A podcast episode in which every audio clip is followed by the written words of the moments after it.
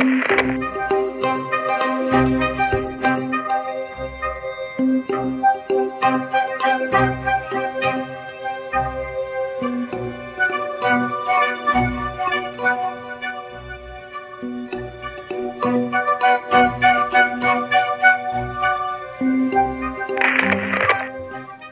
amiga, meu amigo, como é que vocês estão? Bem-vindos a mais um episódio onde estudamos o tema ectoplasma, dessa vez no segundo livro do professor doutor Matia Tubino, Saúde e Ectoplasma. Nós estamos num, num momento assim de tecer considerações, não é? é na, no encontro passado nós falamos sobre nós somos espíritos e hoje vamos abordar o tema Nossa Constituição Espírito Material. Como tem bastante estudo, vamos direto para o texto. Todos, tanto espiritualistas como materialistas, admitimos, por ser óbvio, que cada um de nós, seres humanos, tem um corpo de carne. As opiniões evidentemente divergem quando tratamos do aspecto espiritual. Porém, como eu já disse anteriormente, esta é uma obra de caráter espírita e, portanto, o aspecto espiritual 9 do ser humano é considerado realidade. Além do corpo de carne, nós temos um espírito ou alma.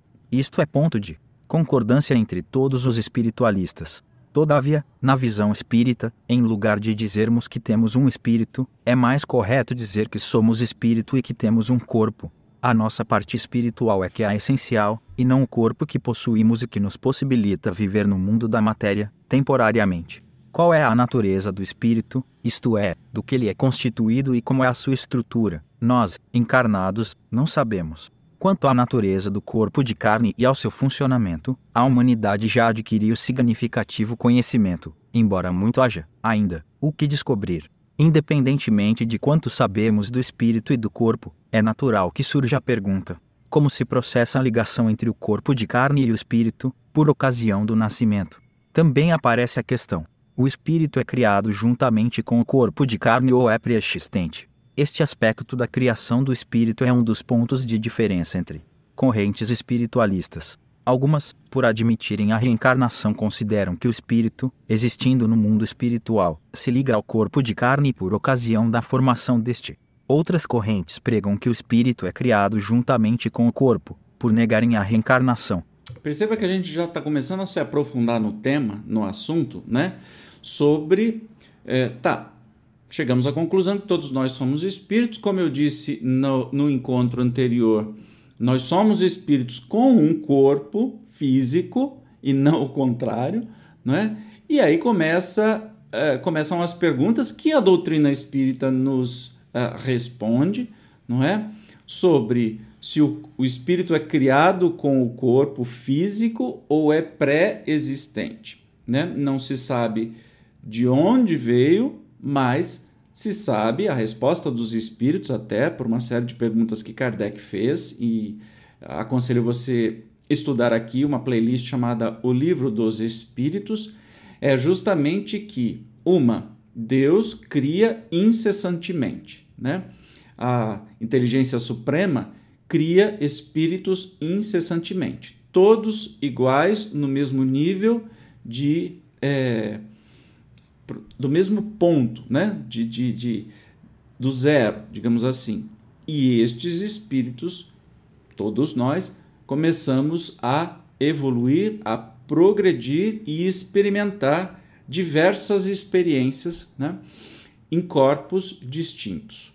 Então, é, nós temos aí as respostas dos espíritos que nos esclarecem sobre essa questão da reencarnação. Quem não acredita em reencarnação acha que Deus cria o espírito e o corpo físico junto e que depois que morre vai para três lugares determinados, ou vai para o céu, vai para o inferno, fica no purgatório, o que é contrário à justiça divina, né? Mas isso é assunto para outro tema, porque a gente tem bastante coisa aqui para falar no dia de hoje. É, na visão espírita, sem dúvida, o espírito é pré-existente ao corpo de carne, sendo a ele ligado já na matéria celular inicial que se forma após a fecundação do óvulo pelo espermatozoide. É apenas depois desta ligação que começa a diferenciação e especialização das células que formarão as diversas partes do corpo do reencarnante. Aí é, eu aconselho outro estudo que tem aqui no, no canal também, que eu tenho certeza que ele vai entrar nessa, nessa área, sobre é, perispírito, né? E aí entra todo esse negócio da reencarnação, como é que acontece, etc, etc. Tem muito autor espiritual falando abobrinha e autor espiritual famosíssimo, de médiums famosíssimos, falando abobrinha que contraria a doutrina espírita. A gente precisa abrir o olho quanto a isso. Surgem, então, várias perguntas. A primeira talvez seja de como é feita a ligação do espírito com a matéria do corpo. Tal dúvida é muito apropriada uma vez que, pela noção comum, o espírito é considerado totalmente imaterial, não tendo, portanto, dentro desse ponto de vista, nada a ver com a matéria. Na tentativa de equacionar a questão, façamos um exercício de entendimento. Em primeiro lugar, vamos pensar sobre a natureza do espírito. Se ele existe, obrigatoriamente deve ser algo, deve ser constituído, digamos, por algum tipo de energia. Portanto, não é apenas uma coisa abstrata sem nenhuma constituição. Esse raciocínio muito simples já nos mostra que, em termos da natureza constitucional, o espírito e o corpo não se encontram tão distantes como em princípio se poderia supor. É fácil entender esta proximidade entre os dois. O corpo físico é feito de matéria, ora, sendo a matéria condensação de energia, espírito e corpo têm algo essencial em comum. A nossa pequena compreensão não nos permite maior entendimento, mas já podemos, pelo menos, perceber certa proximidade na constituição da parte espiritual e da parte material de uma pessoa. Mesmo assim, continua a dúvida de como o espírito se liga ao corpo. Sabemos por informações vindas de espíritos através de médiums psicofônicos e psicógrafos e por descrições feitas por médiums videntes que os espíritos possuem um corpo semelhante ao nosso, ao longo da história da humanidade, a existência desse corpo é admitida por muitas correntes espiritualistas. Aí vou fazer puxar aí, fazer um merchan, assista, eu tenho uma palestra chamada Perispírito que vai falar sobre isso. Esse corpo recebe comumente entre os espíritos o nome de perispírito ou de corpo espiritual. Ele é considerado como o modelo organizador do corpo de carne, ou MOB, modelo organizador biológico é, definição aí de um, de um querido cientista. É, por, ocasi por ocasião do nascimento na carne, o espírito mantém o seu perispírito, que preexiste ao corpo físico. Como já dito, o corpo espiritual é o modelo original que propicia a formação do corpo material, que é organizado segundo todas as características perispirituais.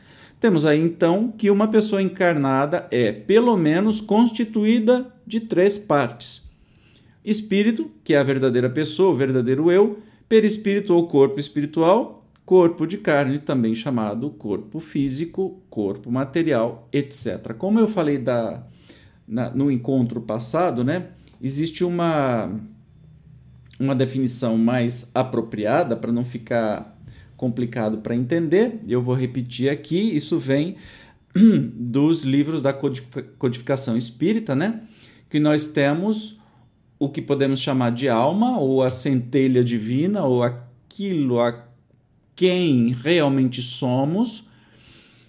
Temos o corpo, perispírito, é, corpo espiritual, perispírito, que é um corpo perene e vai se adequando em todos os planetas e, enfim, onde estiver, vai se adequando. Então, ele serve de ligação entre esta alma ou esta essência e os ambientes que este espírito reencarnar ou habitar, mesmo no mundo espiritual.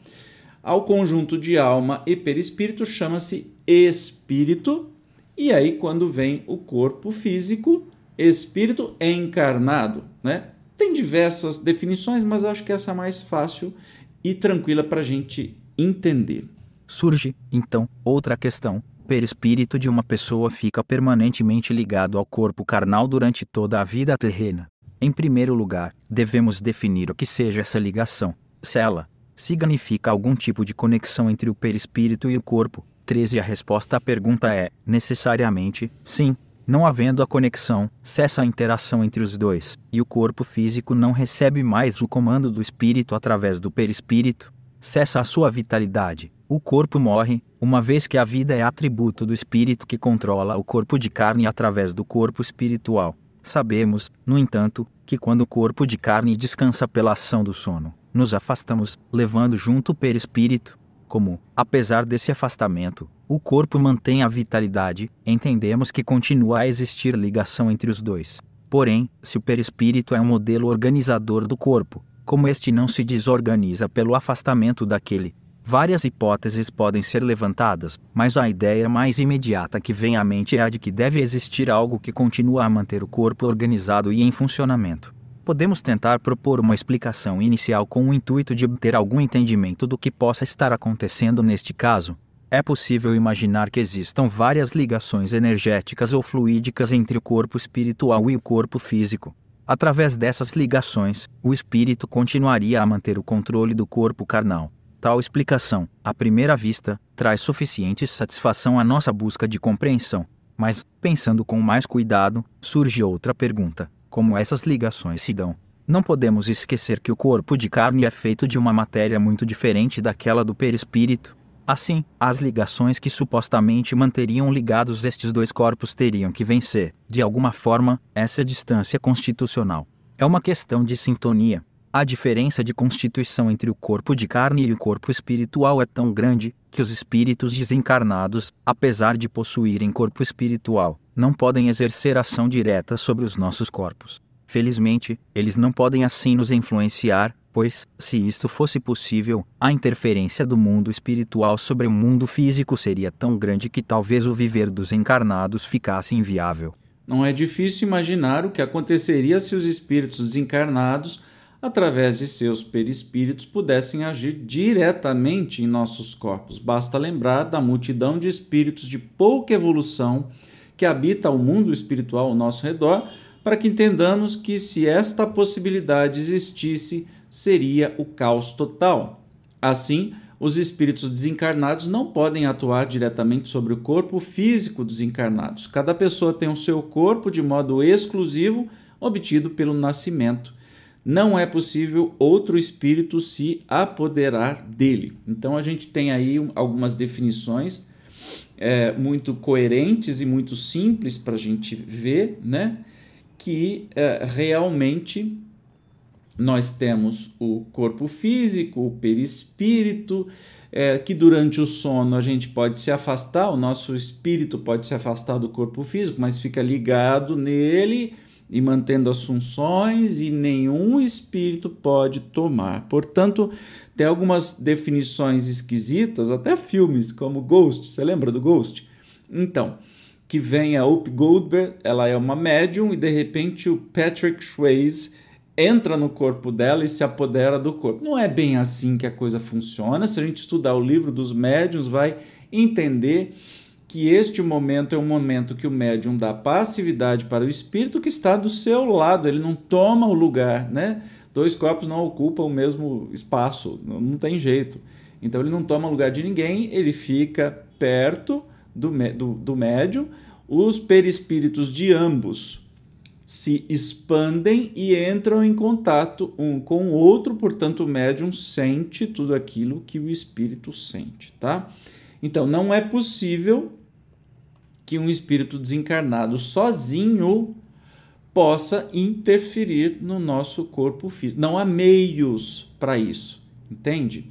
A ligação que a gente tem do, do nosso corpo físico com o nosso espírito é uma ligação energética individual. Então não tem jeito de alguém quebrar isso, entende? Que fique muito claro, porque eu estou entendendo para onde que ele vai é, caminhar, porque a gente vai é, passar aí pelas explicações até chegar no ectoplasma, mas vamos continuar. Se não é possível a ação direta de um espírito desencarnado sobre o corpo físico de um encarnado, a ideia de que possa haver uma conexão direta entre o corpo de carne e o corpo espiritual fica prejudicada. Então, como se processa a ligação entre o perispírito e o corpo físico? Deixa eu tentar botar o Zezinho para ler aqui, que ele lê melhor do que eu. Tá meio difícil, como você pode perceber, eu não estou conseguindo selecionar. Então vamos eu mesmo ler. A ligação perispírito-corpo físico se inicia por ocasião do nascimento. Então, nesse momento, algo deve acontecer que leva à formação de um sistema material espiritual de uso restrito, impossibilitando a ação direta de outro espírito sobre aquele corpo em formação que não seja daquele que está reencarnado. Se imaginarmos que exista algo intermediário entre o corpo espiritual e o de carne que possibilite a ligação exclusiva entre os dois e que somente os encarnados possuam, talvez encontremos uma explicação que seja coerente. Olha que interessante. Ele vai citar aí o estudo do livro anterior, né, que é um fluido vital chamado ectoplasma. Vamos tentar selecionar aqui. Volta lá, vai Zezinho. No livro anterior, um introduzia a ideia de que a matéria ectoplásmica é coexistente com a matéria densa conhecida pela ciência e que nossos sentidos acusam. Esta coexistência se dá em toda a matéria conhecida, quer seja nas substâncias inanimadas, quer seja nos organismos viventes. Sendo a matéria densa muito diversificada, necessariamente o ectoplasma também o é, uma vez que ambos estão vinculados. No presente livro voltarei a este assunto mais adiante. Admitindo, então, a coexistência destas duas formas de matéria, densa e ectoplásmica, podemos imaginar que ao óvulo fecundado pelo espermatozoide corresponda outro conjunto celular semelhante, mas constituído de matéria ectoplásmica. Em outras palavras, é como se houvesse uma cópia do óvulo, ou uma duplicação. Podemos chamar esta cópia de duplo. Como ela é formada de uma matéria mais sutil que a do óvulo de matéria densa, por ser constituída de matéria mais etérea, podemos, então, adicionar o 16, obtido pelo nascimento. Não é possível outro espírito se apoderar dele. Se não é possível a ação direta de um espírito desencarnado sobre o corpo físico de. O Zezinho está enlouquecendo, mas vamos continuar. Então, nós estamos falando aí que tem a coexistência né, do corpo físico e do corpo é, perispiritual, mas entre um e outro há uma ligação que é também conhecido como duplo etérico etéreo. Se na mesma linha de raciocínio assumirmos que o duplo etéreo é formado por fluido vital, aí entra ectoplasma, advém o nome, o nome corpo vital usado por André Luiz. Este duplo etéreo pode ser formado por matéria intermediária entre a densa e a perispiritual, poderia servir de elo de ligação entre o corpo físico e o perispirítico, tá? Então a gente começa a fazer uma. Tá ficando confuso? Eu acho que não, né? É, se tiver alguma dúvida, coloque aí, por favor, que eu vou respondendo é, à medida que vocês forem perguntando, claro, com o que eu entendi desse estudo. Mas vamos continuar. O duplo etéreo do embrião, a partir do momento que é ligado ao perispírito do reencarnante, passa a receber o comando mental automático e direto do espírito, as células da matéria ectoplásmica, recebendo o comando do espírito, segundo o modelo perispiritual, começam a se reproduzir e a se diferenciar, formando tecidos e órgãos, ou seja, formando um duplo etéreo complexo qual é exatamente a cópia do corpo espiritual. Da mesma maneira, desde o início desse processo, a matéria densa associada, no embrião do corpo material, passa a seguir a dinâmica do duplo, o fenômeno é semelhante ao que acontece quando limalhas de ferro seguem os movimentos de um ímã. É evidente que neste exemplo o fenômeno é muito mais simples do que aquele que ocorre na formação do embrião, servindo apenas para rápida comparação. Isto me remete à ideia sobre o mecanismo das materializações de espíritos. No entanto, deixarei tal discussão para outra oportunidade, no futuro, quando os conceitos, talvez, ficarem mais claros. Forma-se, assim, o corpo físico como cópia do duplo etéreo. Sendo este cópia do perispírito, por consequência, o corpo físico é, necessariamente, cópia do perispírito. Estes três corpos, embora apresentem organização semelhante, são de densidades diferentes, sendo o mais sutil o perispírito e o mais denso, obviamente, o corpo de carne. Nas poucas linhas acima, seguindo um raciocínio muito simples, podemos ter uma ideia bastante razoável de como o perispírito pode ser considerado o modelo organizador do corpo físico. Esse processo de ação modeladora se processa através do duplo etéreo.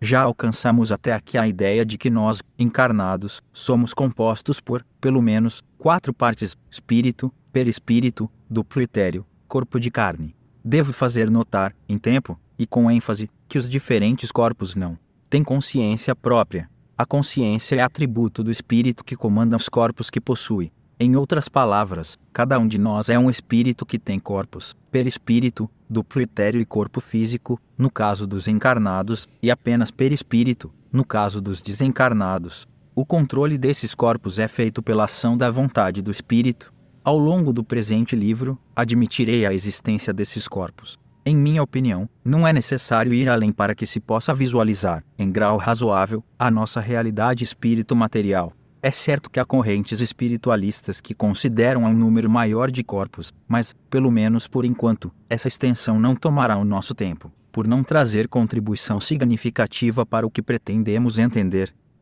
E é, uma informação talvez interessante é que o duplo, né, o duplo etéreo, ele quando a gente morre, simplesmente ele morre também, ele desaparece, ele volta para a natureza, tá? Que fica aí essa observação. Uma vez admitida a existência do duplo etéreo, ou corpo vital, fica mais fácil termos uma compreensão, embora parcial, de como se processa a interação do espírito com a matéria do corpo de carne e todas as consequências que daí advêm. Até agora eu já disse algo sobre o corpo de carne, cuja constituição nos é mais conhecida, sobre o duplo etéreo, que assumi como sendo formado de ectoplasma, fluido vital, uma matéria sutil ainda não admitida pela ciência formal, 17, e sobre o perispírito ou corpo espiritual, sobre o qual não teci nenhuma consideração quanto à constituição. Mais acima já abordei a ideia de que mesmo o espírito, ou eu verdadeiro, teria algum tipo de característica material, um tipo de matéria muitíssimo sutil, esta consideração, de ser o espírito um tipo de matéria sutil, que está fora do nosso conhecimento, é muito simples e imediata, embora possa parecer absurda para alguns, o espírito existe, e, uma vez que existe, deve ser constituído por alguma coisa. Embora esta coisa escape ao nosso conhecimento, podemos admitir, para fins de simplificação, que seja alguma espécie de matéria muitíssimo rarefeita não conhecida pela ciência. Assim, perispírito, que é uma expressão do espírito, deve também ser constituído por algum outro tipo de matéria, intermediária entre a do espírito e a do duplo etéreo. Teríamos aí, então, pelo menos, quatro dimensões materiais: corpo de carne, duplo etéreo, perispírito, espírito. Cumpre-me chamar a atenção e deixar claro que a ideia que aqui faço de matéria não é a da compreensão corrente. Poderia, de outro modo, falar em quatro dimensões energéticas, preferi a palavra matéria por ser esta, de certo modo, mais palpável para a maioria das pessoas. Curiosamente, o raciocínio usado nos leva a uma situação em que, na tentativa de discorrer sobre espiritualidade, chegamos a um ponto onde, aparentemente, damos razão aos materialistas. Afinal, estamos admitindo que até o espírito tem características materiais. Isto poderia ser considerado por alguns como pan-materialismo, Entretanto, é possível dizer que o universo resulta do controle da energia pela vontade espiritual. Essa vontade supera qualquer dimensão material. Não vamos continuar, porém, com semelhante discussão. Seguiremos, na sequência do raciocínio, na tentativa de estruturar o nosso entendimento dentro do objetivo deste livro.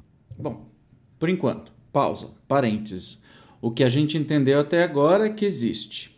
Né? O que ele está pontuando como quatro coisas: espírito, perispírito, ah, duplo etéreo e corpo físico. E ele chama isso de matéria. Realmente, é, tudo é alguma espécie de matéria, mesmo a menos densa. É que as palavras começam a ficar difíceis pelo conceito que nós temos hoje, não é? Mas vamos imaginar que são esses quatro diferentes né, uh, estados energéticos para é, exercer uma função de reencarnação, por exemplo. Né? Evidentemente, a noção de matéria que está sendo considerada no caso presente é muito ampla. Dentro dela, entendo a matéria como um conjunto organizado de energias em certas faixas de frequência ou de vibração. Este tipo de organização ocorre com a matéria comum, que constitui o mundo físico em que vivemos e todo o universo atualmente conhecido pela ciência. As outras dimensões materiais aqui sugeridas não são detectáveis atualmente pelos instrumentos disponíveis e muito menos no corre-corre do dia a dia pelos nossos cinco sentidos. As notícias que temos de tais dimensões são principalmente resultados da sensibilidade particular de certas pessoas que, ao entrar em contato com elas de algum modo, traduzem o que viram e o que sentiram ao nosso nível de percepção. Embora as narrativas nem sempre sejam exatamente iguais, pode-se perceber uma coerência muito grande entre elas. Tal coerência aparece frequentemente, apesar da diversidade dos aspectos culturais e da instrução formal de tais pessoas. Então, nós estamos falando aí de é, conceituar, né? Nós estamos conceituando, eu acho que deu para entender aí nossa constituição espírito material, né? É, como eu disse, por exemplo, alma, perispírito forma o espírito. O, o professor já está partindo do espírito, que é a essência, a alma com perispírito, aí ele põe o perispírito. Pode parecer um pouco confuso? Pode, porque existem diversas é, definições, e se você extrapolar para outras crenças e outras filosofias e tudo mais, vai ter outros nomes, é, tem sete corpos e etc e tal. Mas o que nos interessa é mais ou menos entender, não precisa ter um grau de perfeição infinita, é entender como é que vai funcionar o ectoplasma nisso tudo. Que aí nós acabamos de entender que o ectoplasma é o material que compõe o duplo etéreo, ou seja, é aquele corpo que faz a ligação entre o perispírito e o corpo físico. E esse duplo etéreo, quando a gente morre, morre também. Beleza? Bom, estamos só começando as conceituações. No próximo encontro, nós falaremos sobre o espírito. Eu, como sempre, estarei aqui te esperando. Obrigado pela sua presença e até a próxima. Tchau.